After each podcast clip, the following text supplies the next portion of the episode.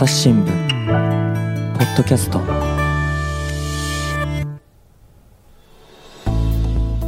朝日新聞の神田大輔です。えー今回はですね大阪経済部から栗林文子さんに来てもらいました。栗林さんよろしくお願いします。よろしくお願いします。さて今回のテーマは何でしょうね？あ、えっ、と PPAP について。栗林さん。はい。栗林さん。はい。2021年。2021年ですよそうですね。PPAP って流行ったんだ。よ2014年とかでしょ、14年15年ぐらいですね。だって僕イラランにいたもん。そうなんですね。そうでもねこれはね大変なもんで、うんイランにいても PPAP ってやっぱり音に聞こえてきましたからね。あ、あれ本当に全世界で流行ってましたよ、すごいですうね。ペンパイナッ東でもポーアッポーペンね。はい。あの分かりやすさね、うん。すごかったですね。すごかった。ピコ太郎さんね。ピコ太郎さん知ってます、え、し、はい。し知ってるまああの別にあの知り合いかえ知り合いではないですが、はい、存ね。在もちろん。ねもともと底抜けエアラインやってたね、ええええ小坂大魔王さん、い。底抜けエアライン知ってます？あそこは、それがね、小坂大魔王さんなんとなく知ってるんですけど、うん。それわかんないです。底抜けエアライン知らない、はい。あそうですか。3人組でねもともとね。え今日はお笑いの話するんですか？いや、あの、ちょっとそれとは関係なくてですね。関係ない、はい。関係ないの？はい、全く関係なくて、あ、はあ全く関係ないこともないんですが、で PPAP って言ってるじゃないですか。はい、あのもうちょっとあのインターネットの世界での PPAP というのがありまして、うん。あのインターネットの世界でしょ？だってはい YouTube かなんかで拡散してねジャスティン・ビーバーさんがね確かに。バーッと広げたっていうんでね。そうですね。ええその話じゃないですか？あのその話じゃなくてですね、あのはい。い、わゆるあの ZIP ファイルがまず送られてきて、メールで。ああ ZIP ファイルっていうのは何ですか？圧縮した、ね、圧縮したはい。うんうん。添付して送ってくるやつ、ね、てくるやつ、はいはい、で2通目にパスワードが送られてくるっていうあのあの形式のことを PPAP と業界では呼ばれておりまして。1通目に ZIP が添付されていて、にその後ほどパスワードをねあお送りいたしますなんて書いてあって2通目にパスワードが書いてあるやつね、はい。あるある。はい。であれあれ言うんですか？PPAP って。はい。であの P PPAP の、まあ、最初の P が、うん。あのパスワード付き ZIP ファイルを送ります。うん。で2個目の P がパスワードを送ります、うん。2通目のメールでパスワードを送りますと、うん。で A が暗号化の A で、うん、突然日本語になりましたね。そうですね、はい。で最後の P があのプロトコル。あのプロトコルって手順みたいな英語なんですけどはいはい、まあの っていう頭文字を取ってね。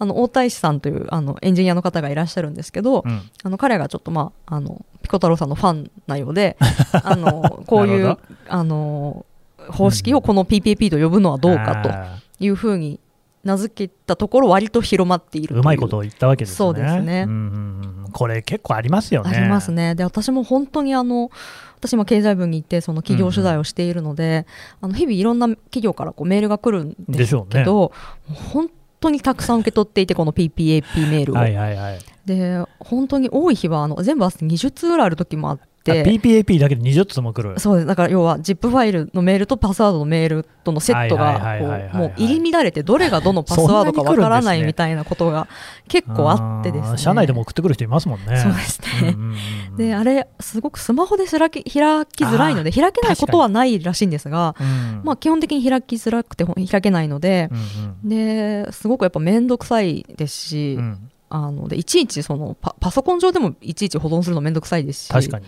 でそれがあのでしかもなんかファイル開いたらえこのプレスリリースあのその企業のウェブサイトに載ってるやつじゃんみたいな。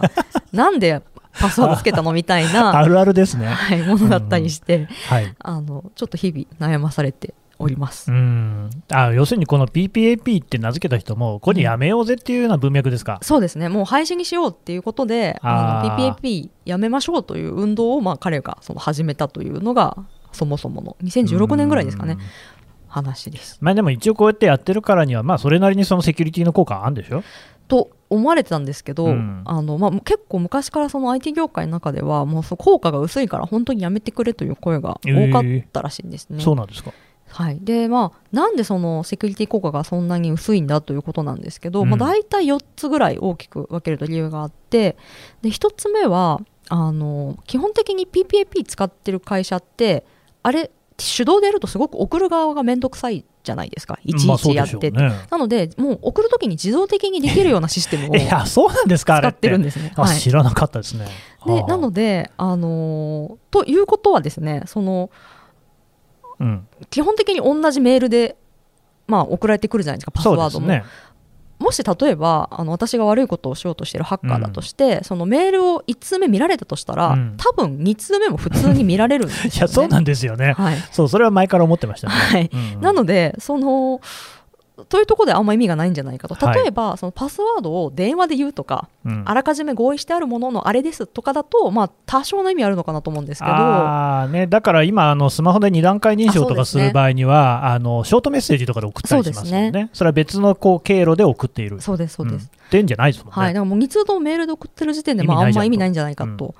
でもう一つはその、うん。結構誤送信対策として使ってますみたいな、ああ、まあ、誤ったところでね、はい、1通目間違えた時にうん。2通目も2通目で正しいところに送ってればまあ大丈夫何年かに1回、警察なんかが広報文をファックスで間違ったところ送ったとかって、ね、そうですね。記事になりますもんね。ありますね。あれのメール版みたいなのが起きるんじゃないかと。はい、ただ、それもやっぱりそういう自動システム使ってると基本的には同じところに届いちゃうのでそうですよね。あんまり意味がないんじゃないかと。なるほどね。はい。うん。で、まあ、3つ目がもうこれが一番大きな問題なんですけほどあ。のウイルス対策が意味がなくなっちゃうということがありましてえというと、あの去年エモテットっていうコンピューターウイルスがすごく流行ってあの最強ウイルスと呼ばれたりしていたんですけども、まあ、エモテットそのどういうウイルスかっていうとあの ZIP ファイルで広まっていくんですねメールで。え。ーなのでその ZIP ファイルを開けた時点で感染しちゃってでそこからまたそのさらに感染をこうメールを送りつけてうんうん。広げていくというようなものだったので、その ZIP ファイルを送ることが PPAP によってこう通常になってるとうん。非常にエモテットを許しやすいというか紛れ込みやすい体質になっちゃっていて、うん。それがちょっとやっぱりこうかえってリスク高いじゃんというような状況を作ってしまっていたというのが。確かに最近、メールソフトなんかによっては、これ本当にこう開いちゃっていいですかって添付ファイルね、聞いてきたりしますもね。そうんですね、あのうん。Gmail はもうそもそも ZIP ファイルを受け取ったりできないようになっていて、それぐらい、はい、もう結構厳しいようになってます。まあ、それだけそういうウイルスのね、その原因というか、手段になってるってことなんでしょうね。ん。そうですね。で、4つ目が、4つもあるってのはそうですね、まあ、なるんですけど、あのパスワードがそもそも弱いものも多くて、本本当にあの私もよく受け取るんですけど、なんかもう、ちょっとこれ、はい、あんまり言えないな、もう本当に簡単な、あの ちょっと言ったらまずいなと思ったんで、あの本当、推測しやすいパスワードだったりするんですよ、ね。まあ、普通の英単語みたいなことですね。そうですね。ん。だったりすることがあって、うん。でもあのパスワード解析って本当に結構簡単にできちゃうものであの、ウェブあのウェブ上にあるフリーソフトみたいなものうん。で解読できちゃうんですが、もう本当あの英語6桁とかだと1秒未満とか、はいはい。8桁でも20秒とかで、うん。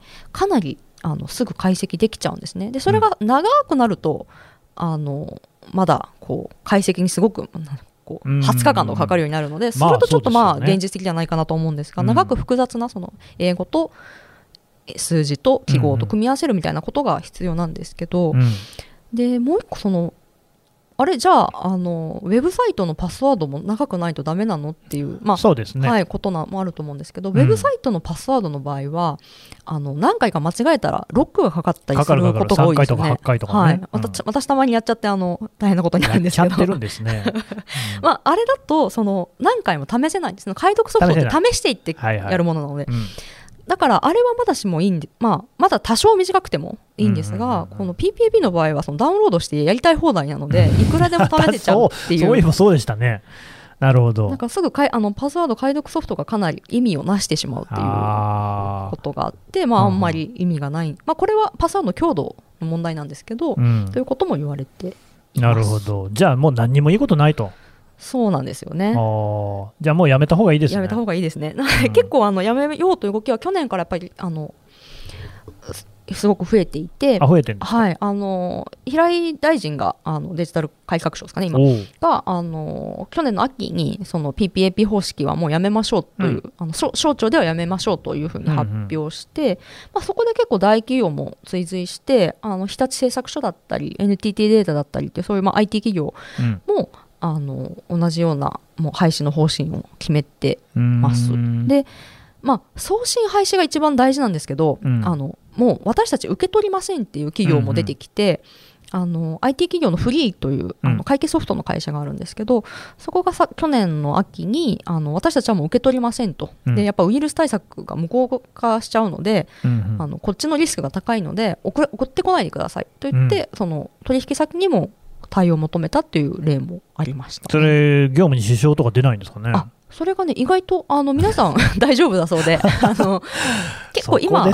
あのクラウドストレージというか、はいはいはいはい。あのこう、うん。ウェブ上にファイルを置いてそこからダウンロードしてもらうみたいなサービスがたくさんあるので、うん。まあ、それを使ってもらったりとかあとはもうそのスラックで一緒に共有したりとか、うん。そういう動きもあのそういうので対応できているのであの、うん特に問題なかったですということです。まあ、あとそもそもね、メールの9割どうでもいいって話もありますもんね。そうですね そもそもメール自体もあんまりねいやーあのメールのチェックっていうのが相当人間の生産性を奪ってんじゃないかって話あるじゃないですか。そうですね実際やっぱ栗林さんもいっぱいもらうでしょ。はいもうなんか今って普通にみんなその100通とかもらね1日にね、はい受け取ってますよね。そうですもう1日の未読件数が積み重なってちょっとえらいことになってますもんうんね。そうなんですよね。朝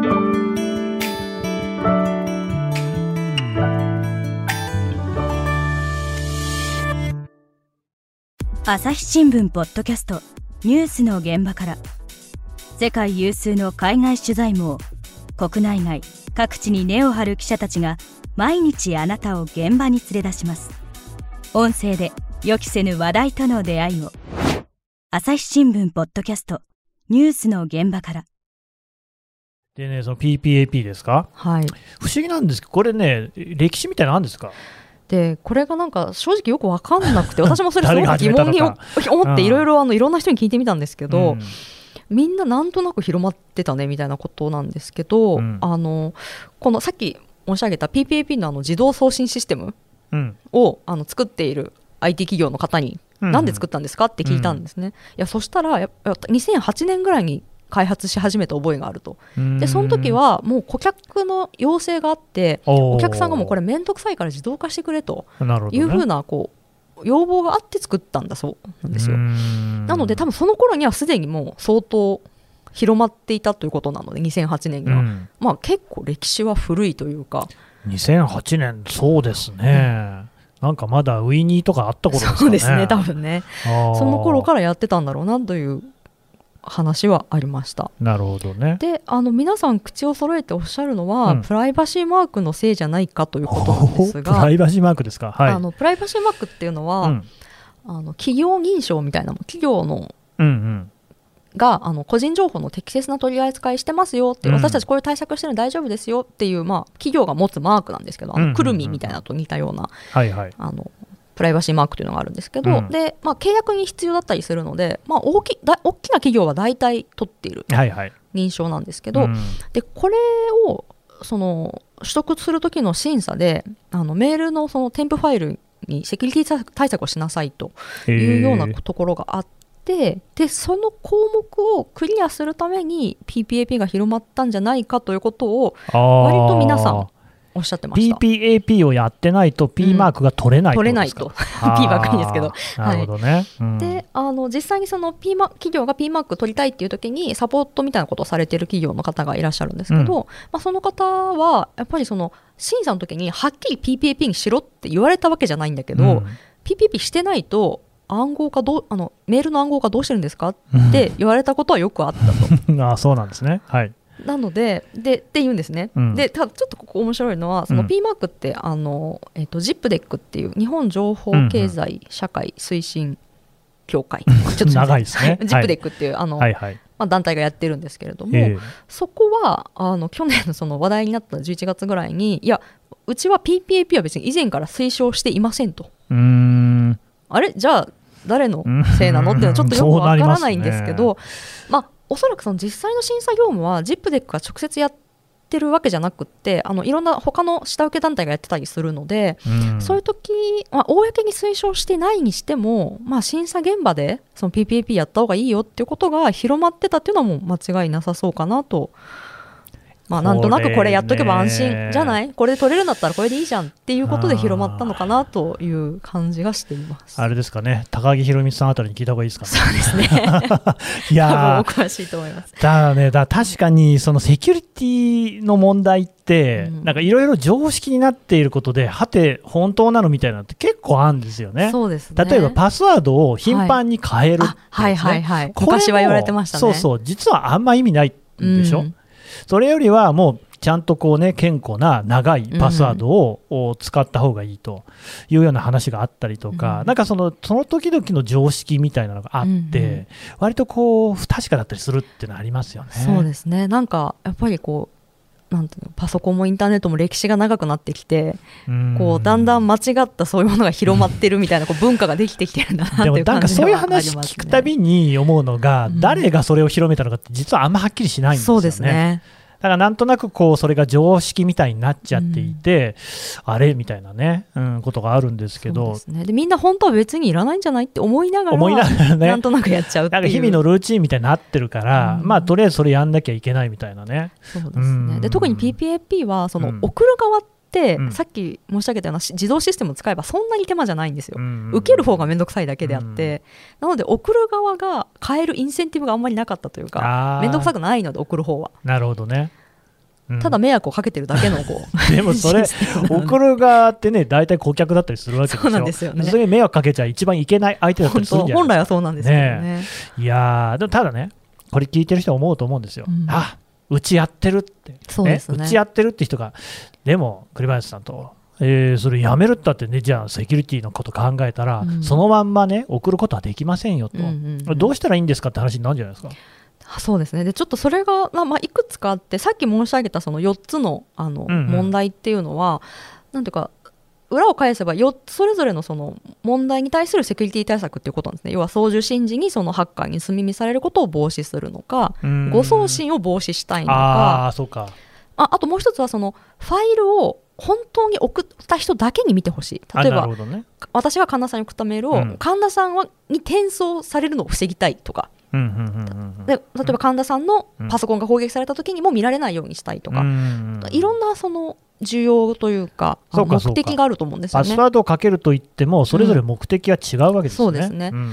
なので、まあ、一般的にその PPAP やめましたっていう企業がよく使ってるのは、その Google ドライブとかあうん。のスラックとかのビジネスチャットを使っていて、まあ、それだと割とそのいつ誰がダウンロードしたかみたいな履歴が残ったりすることもあるのであとはまあそのチャットだともうそもそもそこにいる人が決まっているので、うんうんうんまあ、そこで管理できるということもありますし、うんうん。まあ、あの冒頭に申し上げたあの ZIP ファイルによるリスクっていうのはかなり下げられますよね。で、まあ、うん。皆さん面倒くさくないですよねと。うんうん。っていうのとあとまあ送受信時のその盗み見対策としては、まあ、最初にも申し上げたように、まあ、パスワードを別の経路で送ったり電話だったり、うん。SMS だったり送ったりとか、うんうん。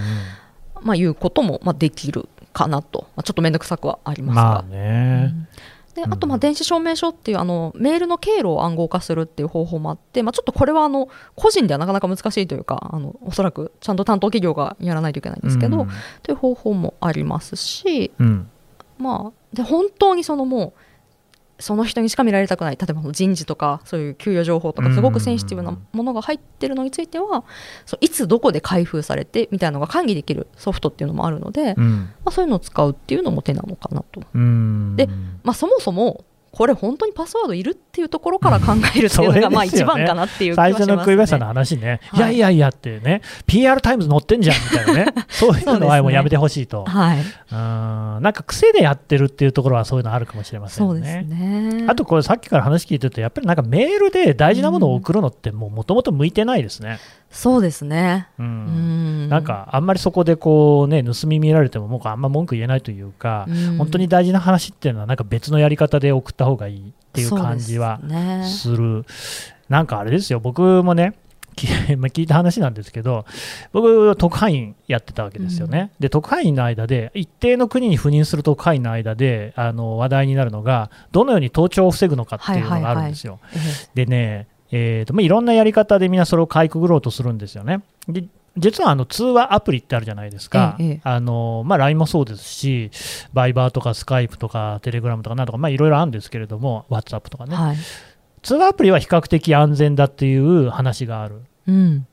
それはやっぱりその開発している会社がプロトコルを作っているから、電話の回線と違って、そのなんかの機関が介入しにくいっていう話があるんですけど、もっと安全なのが、まあ、これ、そういう説ですよ、本当かどうか知りませんけれども、ゲーム、最近、もうオンラインゲームでみんなその会話とかチャットとかっていうのをゲーム内でするでしょ。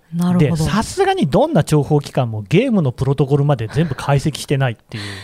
なるほど。動物の森でそうそうそうそう。やるとか。そうそうなるほど。話は聞いたことがありますけれども、まあ面倒ではありますよね、まあじゃあ、お互い特派員がプレステとか買うのかみたいな話にはなってくるんですけど、なんかこのセキュリティの話って難しいですね。そうですね。やっぱでもゼロってどできないものなのでそのやっぱ情報やり取りするってそのなんだろう郵便にしたって途中で漏れるかもしれないし何か送ってる時点で何かあるかもしれないっても避けられないじゃないですか、うん。まあそこどこまでゼロに近づけるかっていう問題で、まあ、ここまでは OK ここまではダメっていうのをこうちょっと決めてその濃淡があるものなので絶対に。一番いいのはもう手渡しすることですよね絶それは対。そうですよね。間違いなく、うんうん。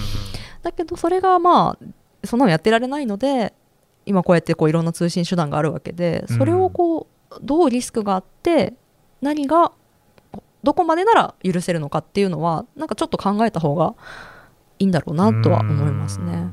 とりあえず PPAP はやめようってことでいいんですかね。そうですねあの、はい、個人的にもあのうん企業の皆さんにおかれましてはなるべくご対応をお願いできたらと思っている次第です。言ってて、ピコ太郎さんに風評被害が及ばないかちょっと心配になりましたけど、まあ年数も経ってるからね。そうですえねー、またピコ太郎さんもね、新曲とかも出してらっしゃるんで、そちらを聞いていただくっていうことで、はい、わかりました。栗林さん、どうもありがとうございました。はいありがとうございました。